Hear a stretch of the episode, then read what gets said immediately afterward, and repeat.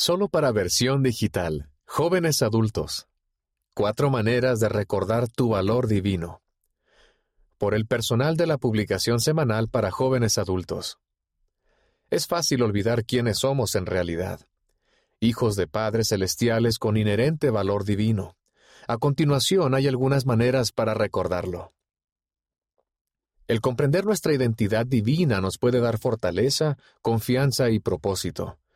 Pero nuestra vida diaria por lo general está llena de pruebas y distracciones que pueden hacer que sea fácil perder la perspectiva de quiénes somos como hijos de Dios, con valor eterno y potencial infinito. Afortunadamente, los líderes de la Iglesia han brindado consejos para ayudarnos a recordar nuestro valor divino. 1. Aprende a reconocer el Espíritu. El valor espiritual significa valorarnos a nosotros mismos de la misma manera en la que el Padre Celestial nos valora, no como el mundo lo hace. Nuestro valor se decidió antes de que llegáramos a esta tierra. El amor de Dios es infinito y perdurará para siempre. Cuando sentimos el Espíritu, reconocemos que lo que sentimos viene de nuestro Padre Celestial. Imagínense que están leyendo las Escrituras una mañana y el Espíritu les susurra que lo que están leyendo es verdad. ¿Pueden reconocer el Espíritu y sentirse felices porque sintieron su amor y fueron dignos de recibir? Puede que muy de vez en cuando, si ocurre, recibamos grandes manifestaciones espirituales en nuestra vida, pero podemos disfrutar frecuentemente de los dulces susurros del Espíritu Santo que confirman la verdad de nuestro valor individual. Hermana Joy D. Jones, Presidenta General de la Primaria. 2. Permanece en el sendero del discipulado. Quizás la obediencia no consiste tanto en el proceso de doblar, torcer y golpear nuestras almas para convertirlas en algo que no somos. Más bien, es el proceso mediante el cual descubrimos de lo que en verdad estamos hechos. Fuimos creados por el Dios Todopoderoso. Él es nuestro Padre Celestial. Somos literalmente sus hijos en espíritu. Estamos hechos del material celestial más precioso y altamente refinado y, por lo tanto, llevamos dentro de nosotros la substancia de la divinidad. El polvo y la suciedad del mundo manchan nuestras almas, dificultando que reconozcamos y recordemos nuestra herencia y propósito. Pero todo eso no puede cambiar quiénes somos en verdad. La divinidad fundamental de nuestra naturaleza permanece, y el momento en que elegimos entregar nuestro corazón a nuestro amado Salvador y poner el pie en el sendero del discipulado, sucede algo milagroso. El amor de Dios llena nuestro corazón.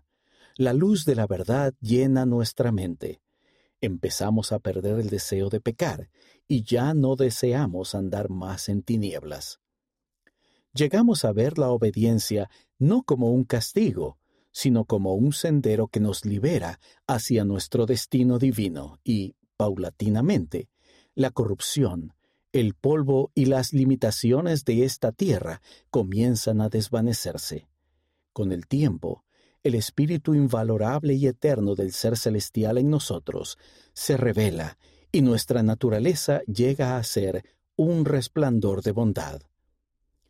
Presidente Dieter F. Uchtdorf, segundo consejero de la primera presidencia.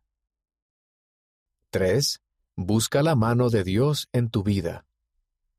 ¿Qué deben procurar ustedes en su vida? ¿Cuáles son los milagros de Dios que las recuerdan que Él está cerca y que dice, aquí estoy? Piensen en esos momentos, algunos de ellos diarios, en que el Señor ha actuado en su vida y en los que Él ha vuelto a actuar. Cada uno de nosotros tiene divinidad dentro de sí. Ruego que cuando veamos a Dios obrar mediante nosotros y con nosotros, nos sintamos alentados e incluso agradecidos por esa guía. Cuando nuestro Padre Celestial dijo, Esta es mi obra y mi gloria, llevar a cabo la inmortalidad y la vida eterna del hombre, se refería a todos sus hijos y a ti en particular.